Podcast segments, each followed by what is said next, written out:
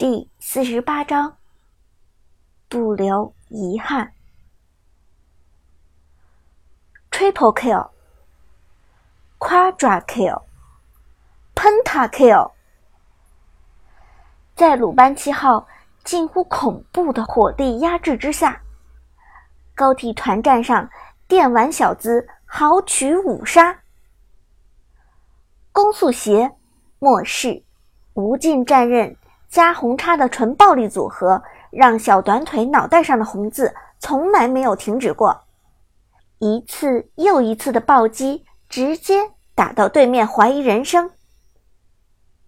打不过了，投降吧！投了投了，这鲁班七号简直逆天！日落帝国的队员们纷纷表示放弃抵抗，这一局根本没有翻盘的可能。而别说是翻盘，这些人就连投降的机会都没有。还没等投降的选项出现在屏幕上，S 六战队已经在鲁班七号的带领下推爆了高地水晶。砰！一声爆炸响彻全场，随后，日落帝国队员的屏幕上出现了大大的失败字样：Defeat。全场比赛结束，S 六战队在陈天野鲁班七号的带领下大获全胜。陈天野激动地放下手机，兴奋说道：“五杀！我拿了五杀！我这辈子第一次拿五杀！”观众席上同样一片震惊，见识了鲁班七号恐怖输出之后。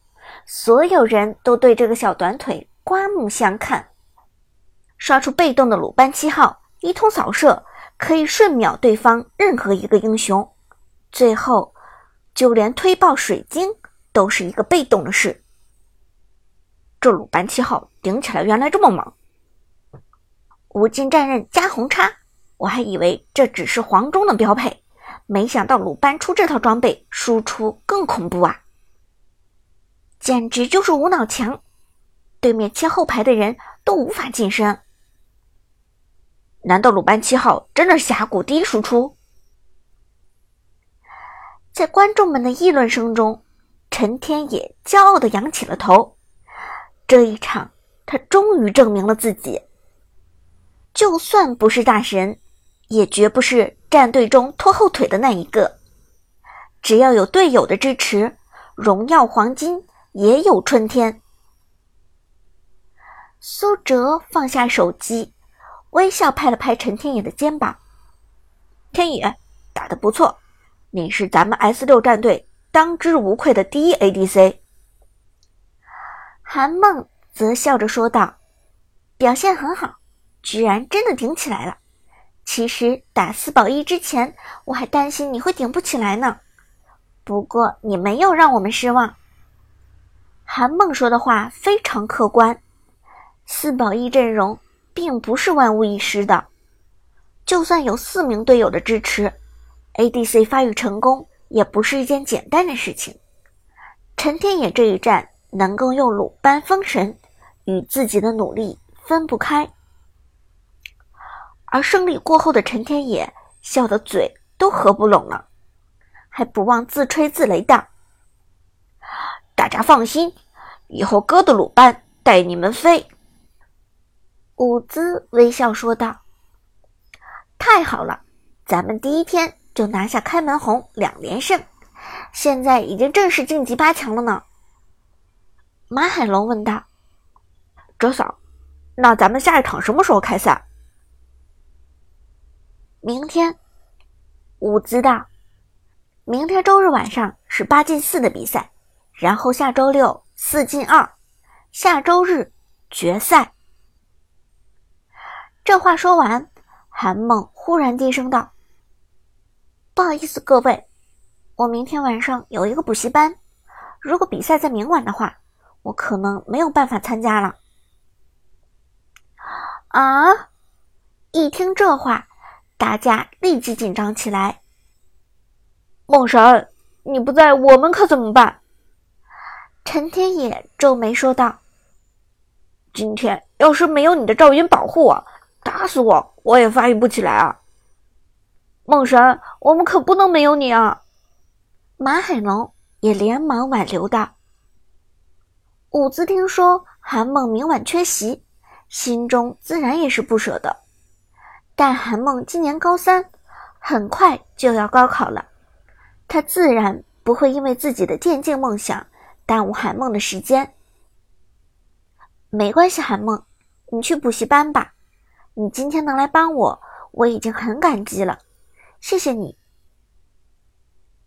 苏哲也笑着说道：“对，你踏踏实实的去补习，下礼拜来参加决赛就好了，剩下的交给我们。”经过两场比赛，韩梦与 S 六的几位队员也有了感情。苏哲的冷静沉稳。陈天野的桀骜不驯，马海龙的任劳任怨，伍兹的体贴细心，以及替补席上刘思雨的默默支持，都让他很有触动。轻轻点点头，韩梦笑着对大家说道：“好，那我下周一定准时参加。明天八进四的比赛，你们可不许输哦。”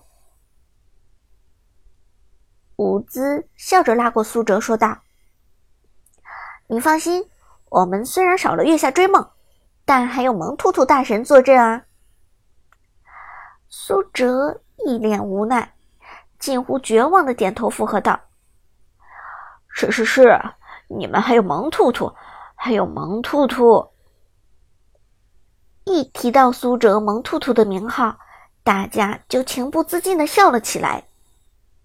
刘思雨更是提议道：“干脆咱们把萌兔兔作为咱们 S 六战队的吉祥物吧。”其余人立即赞成：“好，就这么说定了。”两场对战结束，伍兹笑着说道：“今天大家辛苦了，我请大家吃烧烤怎么样？师范大学南门外有家烧烤很不错，咱们一起去喽。”当然好了，哲嫂对我们太好了。陈天野迫不及待地说道：“哲嫂，你告诉我地址，我先去给大家占个座。”伍兹笑着将烧烤店的地址发给了陈天野，让他一马当先排号去了。剩下几位不紧不慢地离开了学术会堂。临走前，苏哲和韩梦还与日落帝国的几位队员。交流了一些游戏经验。路过门口的时候，苏哲在观众席最后一排看到了一个熟悉的身影。之前偶遇的郝小梦也在现场，他又特地返回来看了 S 六战队的第二场比赛。伍兹，恭喜你！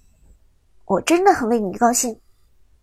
郝小梦走过来低声说道，他的脸上还挂着一丝泪痕。伍兹笑着点点头，谢谢小梦。郝小梦微微一笑，忽悠问道：“不过你们这场四保一的打法是不是有点冒险？毕竟那个鲁班七号只是个黄金段位的选手，你们有没有想过，万一他顶不起来怎么办？”这个，伍兹摇了摇头，这个我倒是真的没有想过。是苏哲确定的打法，我就只是负责照做罢了。而此时，苏哲道：“顶不起来就顶不起来。如果四保一真的顶不起来鲁班七号，那只能说明天野和鲁班七号不合适，让他尽早换个英雄也不错。只是如果不给天野一个机会证明自己的话，他以后的电竞道路都会带着遗憾的。遗憾。”郝小梦低声重复了一遍，又问道：“可你不怕输吗？”输？苏哲点点头：“当然怕输。打游戏谁都不想输，但我相信我的队友，我也相信他不会让我们输。”说完，苏哲带着 S 六的队员们离开了学术礼堂。小梦。我们要去吃烧烤，你来吗？”伍兹临走时微笑问道：“我，我就不去了吧。”郝小梦摇摇头，轻声说道：“他赫然发现，S 六战队之所以表现亮眼，并不是因为大神苏哲，也不是因为月下追梦。S 六战队之所以战无不胜，是因为‘队友’二字。”彼此信任，彼此关照，这样的队伍怎能不强大？只可惜，郝小梦扪心自问，知道自己配不上这样的队友。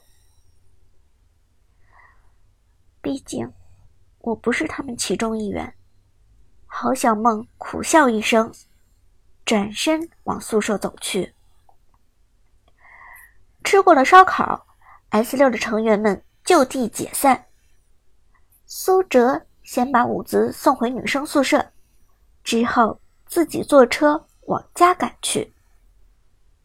深秋的夜晚有些凉，寒风吹得人瑟瑟发抖。